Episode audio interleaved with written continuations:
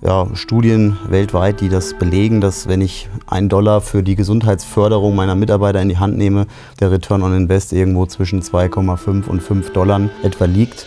Hallo und herzlich willkommen auf der gelben Couch. Mein Name ist Sascha Burmann und ich unterhalte mich einmal im Monat mit Machern, Unternehmern und spannenden Persönlichkeiten aus dem Herzen Hessens über Themen, die sie bewegen, über ihre Projekte und Leidenschaften, ihren Antrieb und Beweggründe, über den Menschen hinter dem Macher. Herzlich willkommen bei Die gelbe Couch, der Podcast mit Machern aus dem Herzen Hessens. Herzlich willkommen auf der gelben Couch.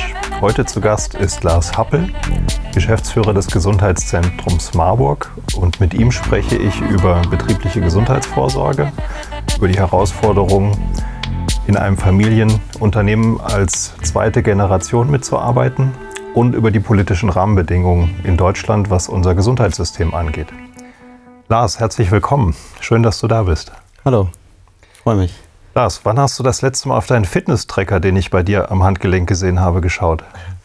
Ähm, ja, tatsächlich gucke ich da schon regelmäßiger drauf. Also zumindest seit Anfang des Jahres mache ich wieder auch regelmäßiger Sport und nutze auch den Fitness-Tracker so, um so ein bisschen mein Aktivitätsniveau zu überwachen. Und bei mir ist es entgegen einige anderen, die so die Vorsätze haben, abzunehmen, ist es bei mir, dass ich eher zunehmen möchte, ähm, Gewicht zunehmen möchte und daher darauf achten muss, dass ich nicht, also dass ich auch das, was ich so an Aktivität habe am Tag und an Kalorien verbrenne, auch wirklich zuführe. Und deswegen hilft mir der Tracker dabei ganz gut. Du als Spezialist für Gesundheitsfragen, würdest du das anderen empfehlen, ein solches Gerät wirklich zu nutzen? Ist das wirklich hilfreich oder ist es doch eher ein Spielzeug?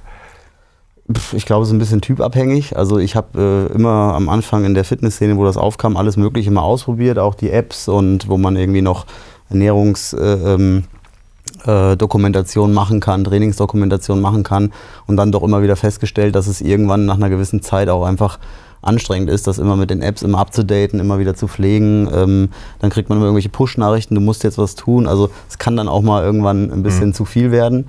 Einem, also es ist, glaube ich, so ein bisschen eine Typsache, aber grundsätzlich äh, hilft es auf jeden Fall ähm, dabei, so auch den Einstieg zu finden. Wenn man einmal drin ist, glaube ich, dann weiß man selber, hat man ein ganz gutes Gefühl, äh, auch für das, was man so isst oder für das, wie man sich ernährt. Und wo es auf jeden Fall noch unterstützt, das ist zumindest die, die Herzfrequenzüberwachung, dass wenn ich trainiere, dass ich dann auch weiß, in welchem Herzfrequenzbereich mhm. trainiere ich. Also das machen eben viele Anfänger auch falsch. Die gehen los, joggen und haben dann vielleicht einen Puls von 180, 190 und sind viel zu viel zu schnell unterwegs ja. und da sich so ein bisschen über das Ganze erstmal selber zu steuern, da hilft es auf jeden mhm. Fall. Sorge, dass, äh, dass das datenschutztechnisch missbraucht werden könnte? Hast du das auch? Ich selber nicht. Also alles das, was ich irgendwo äh, mehr oder weniger im Internet preisgebe, da bin ich mir schon sehr bewusst, dass das auf irgendwelchen Clouds liegt. Und ja. ähm, wenn ich das nicht möchte, dann, dann mache ich das natürlich nicht. Ähm, und äh, ja, ich bin da etwas entspannt, was das angeht. Aber das ist ja auch ein Stück weit Ausdruck, wenn man sich die technische Entwicklung auch von diesen Geräten, von diesen digitalen Hilfsmitteln anschaut ähm, ich kann ja heute wirklich meine Ernährung, äh, meinen ganzen Biorhythmus ablesen, kann mich gläsern machen. Ähm, ist das eine Entwicklung, die nicht aufzuhalten ist und die uns aber wirklich hilft, ein gesünderes Leben zu führen? Ah, also gute Frage. Ähm, wo uns das hinführt, kann ich auch ehrlich gesagt nicht einschätzen. Vor, vor 10 Jahren, 15 Jahren war das alles noch un undenkbar. Und wo das in weiteren 10, 15 Jahren uns hinführt, schwer vorstellbar. Ich, mm, auch wenn man so im Bereich der Medizin guckt, so die Telemedizin, dann nimmt das auch mehr und mehr schon Einhand, dass man eben mittlerweile schon über digitale Gerätschaften dort Gesundheitsdaten erhebt, äh, dann mit dem Arzt digital vernetzt ist, über via Videokonferenzen oder dem, dem, Darts, äh, dem Arzt dann gewisse Re Reportings da übermitteln kann ich finde es kritisch. Also ich mhm. weiß, ich bin mal irgendwann hier in den Telekom-Laden um die Ecke gegangen und dann war von Apple da irgendwie so dieser Health-Check und es gab dann schon irgendwelche Tools von Apple, äh, die dann irgendwie äh, den Leuten so Gesundheitschecks machen und das finde ich schon sehr kritisch. Mhm. Ähm, weil wenn man sich dann darauf verlässt und eben nicht vielleicht mehr den Facharzt aufsucht, kann das ja. vielleicht auch gewisse Risiken haben. Aber es ist, beschäftigt euch wahrscheinlich ja auch mit Digitalisierung als Gesundheitszentrum auch extrem. Also ich kenne das von den Steuerberatern, die haben, machen sich gerade riesige Sorgen, dass ihr Berufsbild in fünf bis zehn Jahren eigentlich überflüssig wird, zumindest was die normale Steuererklärung angeht. Und die machen sich wahnsinnige Gedanken, wie nutzen wir Digitalisierung, wie gehen wir damit um, wie entwickeln wir unser Berufsbild weiter. Seid mhm. ihr auch in so einem Prozess drin? Ja, wahrscheinlich stehen wir da jetzt noch ganz am Anfang. Also ich glaube erstmal, dass in der, in der Gesundheitsdienstleistung irgendwie so das Persönliche schon immer, noch, immer eine große Rolle spielen wird ob das eben auch so das Arzt-Patienten-Verhältnis mhm. ist, das persönliche Gespräch, auch mit dem Therapeuten, auch mit dem Fitnesstrainer. Aber natürlich gibt es mittlerweile schon Fitnessstudio-Ketten, die virtuelle Trainer haben, ja, die gar kein Personal mehr beschäftigen. Äh, es gibt schon Online-Plattformen, wo ich mir dann quasi äh, für zu Hause äh, den Fitness-Personal-Trainer mit dem Videokonferenzen mache. Das ist sicherlich ein, ein, Thema. Und auch in der Medizin, wie gesagt, wird das auf kurz oder lang uns vielleicht dahin führen, dass viele, viele Daten der Patient selber erheben kann, vielleicht oder gewisse Gerätschaften, Computer das Ganze ermitteln können. Sehtests, Hörtests etc. pp. machen können und äh, der Arzt mehr oder weniger nur noch einen Blick auf die Daten ja. wirft, vielleicht über und dann von hier bis, weiß ich nicht, München theoretisch ja. beraten kann und eher so eine Coaching-Funktion äh, einnimmt, äh, die, die, Leute zu begleiten. Beziehung zum Patienten ausbaut. Genau, ja. Das beobachten wir mit Spannung. Ähm, euer eigentliches Thema ist ja betriebliches Gesundheitsmanagement auch. Also wenn wir jetzt mal aus der unternehmerischen Sicht drauf gucken, ähm, ein Haupt, die Hauptursache für krankheitsbedingte Ausfälle am Arbeitsplatz sind Rückenleiden bzw. Schädigungen am, am Bewegungsapparat. Ähm, was rätst du Unternehmen, um diese Zahl möglichst nach unten zu bringen? Weil das ist ja auch ein wirtschaftlicher Aspekt durchaus für jemanden, der 50 oder 100 Mitarbeiter beschäftigt. Und wenn jemand da sechs Wochen mit einem Hexenschuss oder einem Bandscheibenvorfall sogar noch länger ausfällt. Was kann man wirklich tun, um in unserer heutigen Arbeitswelt dort mehr Prävention zu betreiben? Okay, also das eine ist, äh, glaube ich, ähm, erstmal immer, was ich Unternehmen raten würde, ja, früher an später denken. Äh, das heißt, äh, in die Gesunderhaltung zu investieren, ist lohnenswerter als Krankheit äh, zu bezahlen. Ähm, und äh, da gibt es also auch ja, Studien weltweit, die das belegen, dass wenn ich einen Dollar für die Gesundheitsförderung meiner Mitarbeiter in die Hand nehme, der Return on Invest irgendwo zwischen 2,5 und 5 Dollar etwa liegt. Mhm. Ähm, weil, das, so, sagen wir mal, kann man auch Schätzungen, was kostet so ein AU-Tag mich jetzt als Arbeitgeber. Das eine sind natürlich die harten Fakten, die Personalkosten, also äh, Arbeitsunfähigkeitstag. Okay. Ähm, was kostet der mich als Arbeitgeber? Das eine sind natürlich die harten Fakten, also sprich die Personalkosten, die kann ich irgendwo ermitteln, aber da, da hängt ja auch noch viel, viel mehr dran, ja, ähm, weil letztlich die Abwesenheit des Mitarbeiters irgendwo kompensiert werden muss, vielleicht anderweitig besetzt werden muss oder die anwesenden Mitarbeiter müssen das kompensieren. Und dann habe ich ganz schnell so einen Kreislauf, wo ich vielleicht auch eine gewisse Unzufriedenheit entsteht über Beanspruchung ähm, der Mitarbeiter und dann kommt der eine aus dem Krankenstand, dann geht der andere in den Krankenstand, also man sagt so zwischen 300 und 400 Euro kostet mich so ein, ein wenn der Mitarbeiter einen Tag krank ist, ungefähr. Mhm. Und so kann jeder mal für sich natürlich auch ermitteln, mhm. was habe ich eigentlich an Krankheitskosten? Also was kostet mich eigentlich die Ausfall meiner Mitarbeiter im Jahr?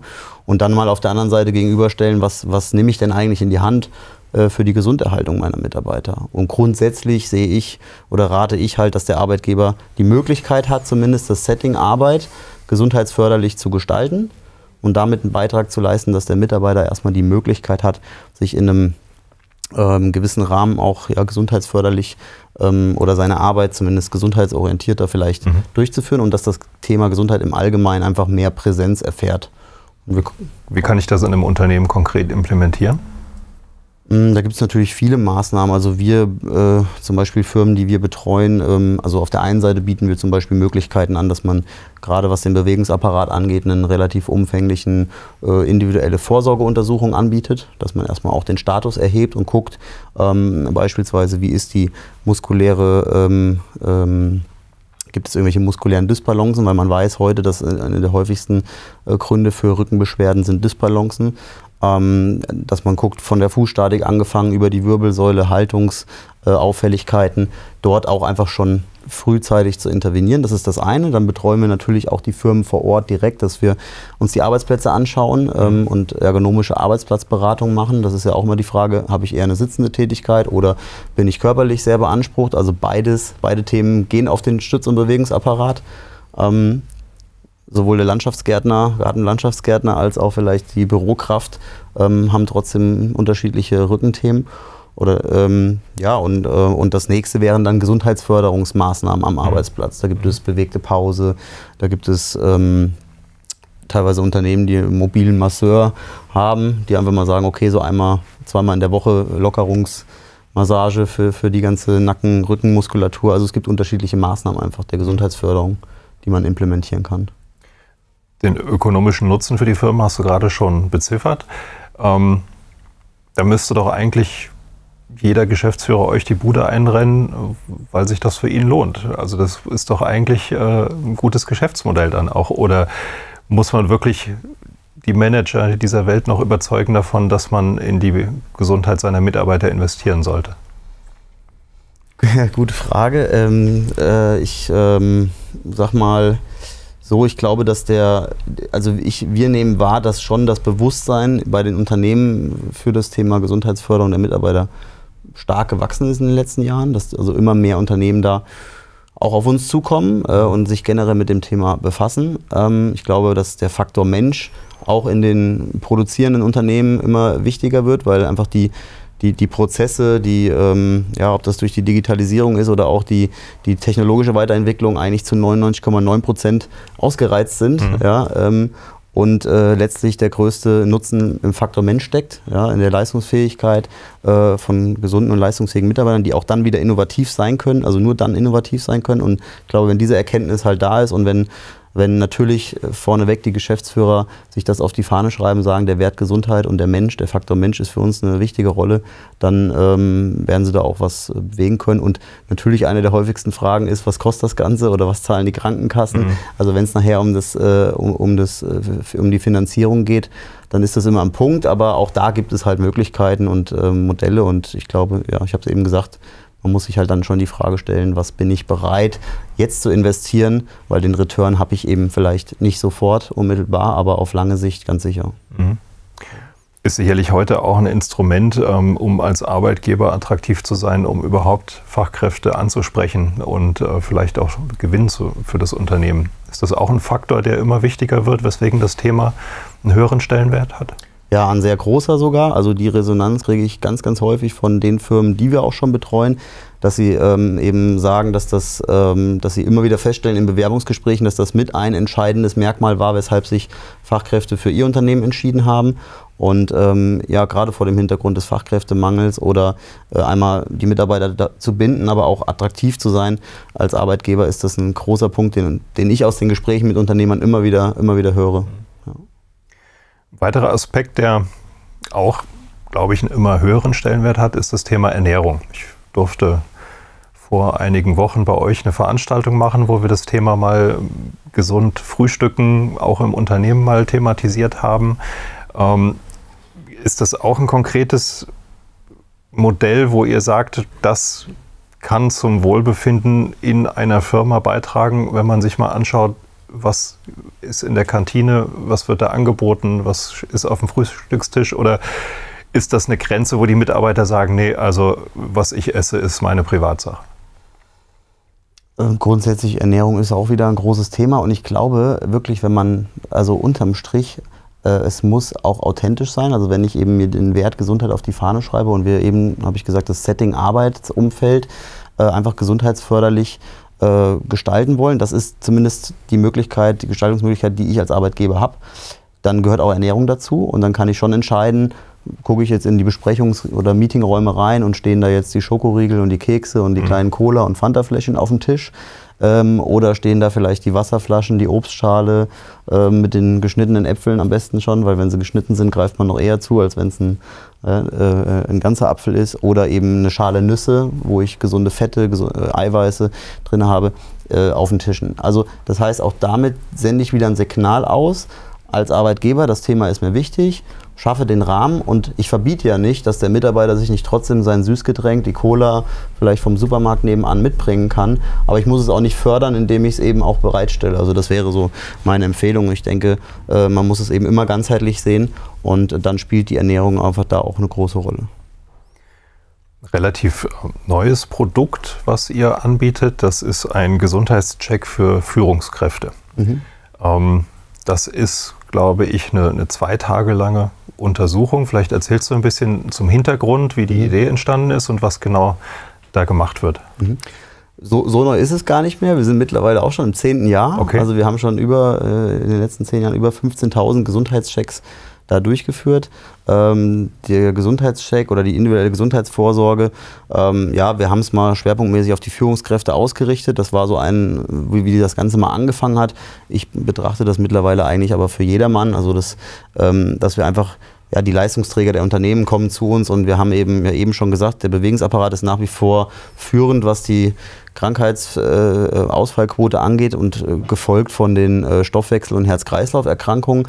Das heißt, bei uns ist der Gesundheitscheck eben auch so aufgebaut, dass wir einmal mit der Grunduntersuchung diese beiden großen Bereiche schon mal abdecken, dass wir also eine, eine ganzheitliche, umfängliche Untersuchung des Bewegungsapparates, orthopädisch ähm, anbieten und äh, als zweites äh, eine internistisch-kardiologische Untersuchung. Also da ist dann eben ein großes Blutbild, äh, Untersuchung, Ultraschalluntersuchung der inneren Organe, Sp ähm, Bauchspeicheldrüse, Schilddrüse, aber auch Herz, Herzkranzgefäße.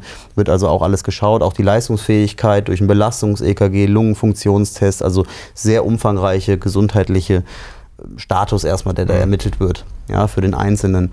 Und ähm, das Ganze natürlich erstmal vor dem Hintergrund des Datenschutzes, erstmal äh, natürlich nicht, äh, dass der Arbeitgeber da in irgendeiner Art und Weise ähm, wissen möchte, okay, wie fit ist mein Mitarbeiter mhm. jetzt, ja, oder wie steht er gerade, sondern erstmal ähm, für den Einzelnen dann auch zu sagen, okay, ich muss hier in dem oder dem Bereich vielleicht an meinem Lebensstil etwas ändern. Ja. Ähm, und dazu gibt es dann die Möglichkeit, neben dieser Grunduntersuchung noch weitere Facharzt- äh, Themen auszuwählen. Das ist der, zum Beispiel der Urologe ja, bei Männern ab 40 oder der Augenarzt äh, oder der Hautarzt, Hautscreening, ähm, Hals-, Nasen-, Ohrenarzt, verschiedene Fachrichtungen, mhm. die man da noch dazu wählen kann. Auch das Thema Sport, Ernährungsberatung, Personal Coaching ist ein Thema, um einfach äh, da schon gleich auch anzusetzen und sagen, ich möchte jetzt was ändern im Bereich äh, Sport oder im Bereich Ernährung, was kann ich tun? Und so ist der Gesundheitscheck aufgebaut und ist tatsächlich so, dass wir an einem Tag ähm, das so planen, dass bis zu sieben Fahrradsuntersuchungen da möglich sind. Und ähm, die Unternehmen schicken ihre Mitarbeiter für zwei Tage hier nach Marburg, kommen also aus ganz Deutschland und, äh, und dann durchlaufen die hier diesen Gesundheitscheck. Mhm. Ja. Und bei 15.000 Untersuchungen, wie viel habt ihr schon aufgedeckt und vielleicht jemandem auch vor Schlimmerem bewahrt damit? Ja, wir haben, also man kann sagen, so äh, knapp ja, 150 Menschen irgendwie das Leben gerettet, schon dadurch, durch mhm. den Gesundheitscheck. Ähm, das ist doch immer mal so ein Prozent äh, der die so auf der Zielgeraden sind. Also auch teilweise, man glaubt es nicht, aber auch jüngere Menschen, die kerngesund erstmal hierher kommen, wo man dann einfach äh, Dinge feststellt auf dem Ultraschall und dann aber aufgrund eben einer frühzeitigen Erkennung auch das Ganze positiv ähm, behandeln und therapieren konnte und dann hat sich das schon gelohnt. Du hast gerade schon mal angesprochen, ähm, die Unternehmer fragen dann auch häufig, was zahlt denn die Krankenkasse? Mhm. Zahlt die Krankenkasse davon auch einen Anteil oder ist das komplett privat finanziert? Ähm, also der Gesundheitscheck in der Form, wie wir den anbieten, ähm, der ist von den Unternehmen finanziert. Ähm, wobei, also die gesetzlichen Krankenkassen äh, beteiligen sich da nicht. Äh, aber wenn ich jetzt als Unternehmer selbstständig oder so zum Beispiel diesen Gesundheitscheck als Einzelcheck abbuche und bin privat versichert, dann können wir den ganz reg regulär nach, ne, nach der Gebührenordnung für Ärzte auch abrechnen. Und dann kann ich das über die private Krankenkasse, kann ich das schon auch abwickeln. Ja. Ist das was, was sich eigentlich... Ähm sag ich mal, die, die Rolle der Kranken, sie heißen immer noch Krankenkasse, das heißt, sie intervenieren, wenn jemand wirklich krank ist. Ähm, das, was ihr macht, ist ja viel mehr Vorsorge und äh, Prophylaxe. Ist das nicht eigentlich ein Bereich, wo die Krankenkassen viel mehr investieren und einsteigen müssten, um langfristig eigentlich weniger Kosten im Gesundheitssystem zu haben? Absolut, ja. Es ist ja auch äh, in den letzten Jahren zumindest ein bisschen erhöht worden, äh, der Anteil, der in Vorsorge äh, fließt und auch politisch gewollt, aber es ist immer noch zu wenig. Mhm. Ähm, so äh, ich glaube, dass die Krankenkassen ja schon ein Interesse auch dran haben, die Langzeitkosten, also da ist es ja auch, wie ich eingehend gesagt habe, ja, Krankheit kostet mehr als Gesunderhaltung. Und, ähm, äh, und dass einfach die Krankenkassen da sicherlich noch mehr machen könnten, aber halt eben auch ein Stück weit die Gelder irgendwo mehr verwalten mhm. und mhm. äh, leider da noch, ähm, ja, noch zu wenig ähm, vorausschauend denken oder weniger denken wie ein Unternehmen, was Ja. heute investiert in etwas, wo vielleicht der Ertrag in einigen Jahren rauskommt. Also es ist mehr so ein, die Gelder verwalten und dann natürlich die Krankheit wird auf, auf lange Sicht eben immer mehr kosten. Ja, die, die Gesellschaft wird immer älter äh, und es, ähm, ja, Ihr mischt euch ja auch politisch durchaus ein. Ähm, dein Vater und ihr habt, glaube ich, ähm, diese Unterschriftenaktion Therapeuten am Limit neulich gegründet. Das stand hier auch mal in der lokalen Presse. Und ihr habt mehrere tausend Unterschriften an Jens Spahn übergeben. Kannst du da ein bisschen was zu erzählen, was es damit auf sich hat? Ja, äh, also mein Vater als ähm, Physiotherapeut hat sich hier regional mit, mit einigen anderen ähm, Physiotherapeuten da zusammengetan, um einfach für das Berufsbild Physiotherapeut einzustehen. Ähm, daraus äh, oder initiiert dieses Thema Therapeuten am Limit äh, ist sogar seinerzeit von einem Therapeuten aus, aus Frankfurt, der äh, mit so einem, ja, mit, auch mit schon so einer Petition los ist, mit dem Fahrrad bis nach Berlin gefahren ist und hat das Ganze quasi schon eigentlich ins Rollen gebracht und, und daran angeknüpft hat man das Ganze jetzt hier auch äh, nochmal aufgegriffen und ich glaube, das nimmt im Moment irgendwie da auch so ein bisschen so eine, insgesamt so eine, so eine Dynamik auf. Ähm, und ähm, ja, gesundheitspolitisch sieht man ja auch, dass die Themen auch in der Pflege und so überall diskutiert werden und, und ähm, ja, dass das Berufsbild Physiotherapeut eigentlich äh, ähnlich wie in der Pflege ähm, eigentlich da auch noch so ein bisschen im Schatten steht und da eigentlich keine wirkliche Lobby hat. Ähm, und ähm, ja, und da geht es einfach darum, sich dafür einzusetzen, für die Therapeuten. Das geht schon los bei, bei fairen Ausbildungsbedingungen. Also der Beruf des Physiotherapeuten ist nach wie vor noch einer der wenigen Berufe, wo man noch Geld mitbringen muss. Ähm, ja, es gibt, äh, ich glaube, in Hessen vier staatliche Physiotherapieschulen. Ich selber hatte auch das Glück, muss man sagen, an, an einer staatlichen Schule meine Physiotherapieausbildung in 2007 machen zu dürfen, nämlich hier in Marburg ähm, äh, an der Rudolf-Klapp-Schule. Also es gibt eine staatliche Schule und eine ähm, private Schule hier in Marburg und, und da sieht man schon, dass einfach diese Ausbildungsbedingungen schon nicht fair sind. Ne? Also ich bringe mal so ein Beispiel, sie haben zwei Kinder und beide wollen Physiotherapeut werden. Der eine kriegt es bezahlt und für den anderen müssen sie mal 40.000 Euro mitbringen oder 50.000, äh, dass er erstmal die Ausbildung äh, machen kann auf die nächsten Jahre. Und, und das ist einfach ähm, etwas, wo, wo, wo wir uns unter anderem für einsetzen. Und das Zweite ist natürlich dann auch eine bessere Bezahlung in dem Bereich, ähm, weil auch da wieder letztlich äh, ja, ist es abhängig davon, was auch die Krankenkassen zahlen für die, für die Behandlungseinheit äh, in der Physiotherapie zum Beispiel. Und ähm, ja, das sind so die Themen. Und letztendlich habt ihr, glaube ich, auch darauf aufmerksam gemacht, dass es einfach viel zu wenig junge Menschen gibt, die noch diesen Beruf erlernen wollen aufgrund der schlechten Rahmenbedingungen. Ja, Und dass wir da wirklich auf einen Notstand mehr oder weniger zulaufen, wenn sich nichts ändert. ganz genau, ja. Da drücke ich euch die Daumen, dass das Erfolg hat und dass sich da wirklich was verändert. Ähm, möchte dann nochmal so ein bisschen auf euer Familienunternehmen äh, zurückkommen. Du hast gerade schon angesprochen, dein Vater ist Physiotherapeut. Ich glaube, der hat hier in Marburg mit einer kleinen Praxis wie so viele Physiotherapeuten angefangen. Ähm, inzwischen habt ihr fast, kann man sagen, eine Unternehmensgruppe unter dem Dach des Gesundheitszentrums Marburg mit Fitnessstudio, mit Ärzten, mit allen möglichen ähm, Dienstleistungen, die ihr da anbietet. Und ich meine 200 Mitarbeiter, die ihr insgesamt beschäftigt. 60 Jahre. Ja. Ähm, ich glaube, das, das Ganze ist passiert, als du noch recht klein warst. Wie hast du das so erlebt, als dein Vater das so aufgebaut hat? Ja, das Ganze hat genau genommen da begonnen, wo ich auf die Welt kam. 1985 hat mein Vater sich selbstständig gemacht mit einer ähm, Massagepraxis hier in Marburg. Und ähm, wie habe ich das wahrgenommen? Ja, also in den Anfängen, ähm, mein Vater hat sich letztlich auch über den Weg als Therapeut einfach einen Namen gemacht hier in Marburg und hat sich da auch natürlich mit Ärzten und so vernetzt und einfach sozusagen der, der Erfolg der Therapie und der Behandlung hat ihm quasi da auch ähm, ähm, recht gegeben, dass er so auf dem richtigen Weg ist. Und er hat eigentlich früh auch schon regional Sportmannschaften betreut, ob das die Leichtathletik-Nationalmannschaft der Damen war, die äh, Basketball-Bundesligamannschaft hier in Marburg, Tennisspieler. Und wie habe ich das als kleiner Junge erlebt? Ich war natürlich immer dabei, also von Anfang an auch sportbegeistert, äh, teilweise Trainingslager mit auf Lanzarote und Kreta miterlebt. Oder sonntags kamen die Tennisspieler oder Fußballer zu uns privat und wurden dann noch am Sprunggelenk getaped oder behandelt. Und ähm, somit war für mich immer klar, ich will auch äh, Physiotherapeut werden. Ja, ich will das auch machen. Und äh, äh, mich hat eben immer ja der Sport fasziniert und ähm, ja, so, so ging es dann auch weiter. Also äh, ich habe dann nach dem Abitur tatsächlich eben auch, wie eben schon gesagt, die Ausbildung als staatlich anerkannter Physiotherapeut auch gemacht und auch ein Jahr dann bei uns ähm, im Therapiezentrum Reafit ganz klassisch als Therapeut an der Bank gearbeitet. Und ähm, eigentlich diese, ja, diese, diesen Traum nie aus den Augen verloren. Also wobei wir dann zu der Zeit schon wesentlich größer waren. Wir waren dann schon an dem jetzigen Standort auf knapp 4000 Quadratmeter Fläche mit Therapie und Fitness unter einem Dach aufgestellt. Ich hätte das wahrscheinlich auch noch gemacht, wenn wir noch im Südviertel hier äh, auf, auf einer 150 Quadratmeter Praxis mhm. ähm, agiert hätten.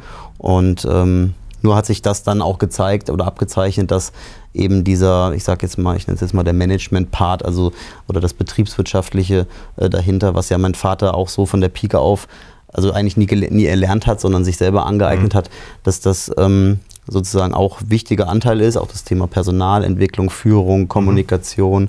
aber auch Marketing, all die Themen, sodass ich dann äh, darauf aufgesattelt noch ein Studium äh, Mittelstandsmanagement, Betriebswirtschaft aufgesattelt habe und, äh, und seit 2011 eigentlich dann auch mit in die Geschäftsführung, in, ja. ins Operative eingestiegen bin.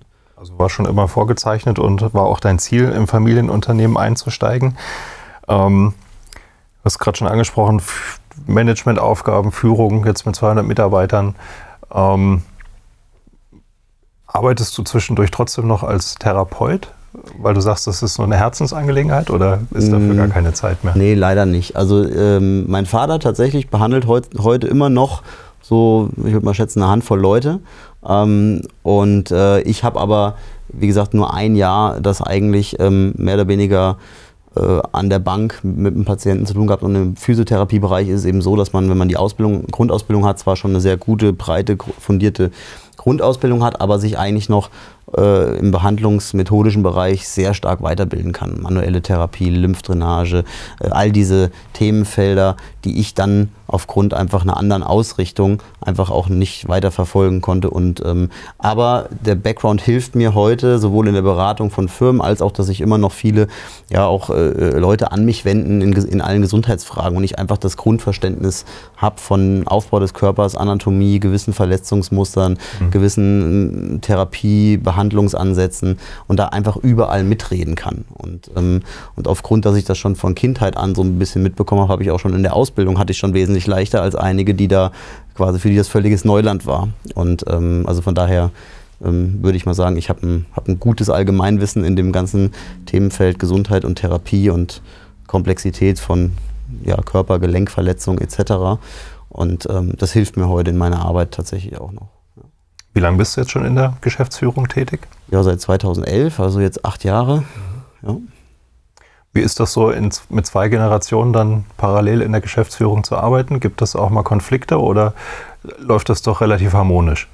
Äh, nein, sicherlich gibt es auch Konflikte oder zumindest sagen wir mal, Meinungsverschiedenheiten. Ja. Ne, Konflikt wäre das falsche Wort. Meinungsverschiedenheiten und ähm, unterschiedliche Sichtweisen. Ähm, aber äh, ich sag mal, das kann ich so für, für mich sprechen, äh, das ist auch immer irgendwie bereichernd. Also man sagt ja immer, Reibung erzeugt Wärme. Mhm. Und äh, es ist auf jeden Fall so, dass wir auch da voneinander lernen und ich schon das, äh, also sowohl mein Vater für mich ein wichtiger Meinungsbildner ist, als auch umgekehrt, ich glaube, sagen zu können, dass äh, auch ich und auch meine Schwester und, oder Cousine, so die jüngere Generation, für ihn ein wichtiger Meinungsbildner Bildner ist und in vielen in viele Entscheidungen treffen wir mittlerweile äh, gemeinsam. Äh, in viele Entscheidungen ist er auch gar nicht mehr so involviert. Also ich hatte schon von 2011 an das Gefühl, dass ich so in den Bereichen oder in den, ähm, sage ich mal, Firmenbereichen, äh, wo, ich, wo ich agiert habe, auch weitestgehend eigenständig entscheiden konnte und Gestaltungsspielraum hatte, mich auch dort äh, zu entfalten, Dinge neu anzugehen, die Steine alle mal umzudrehen und zu hinterfragen, wie das so junge Menschen halt auch mhm. mal tun.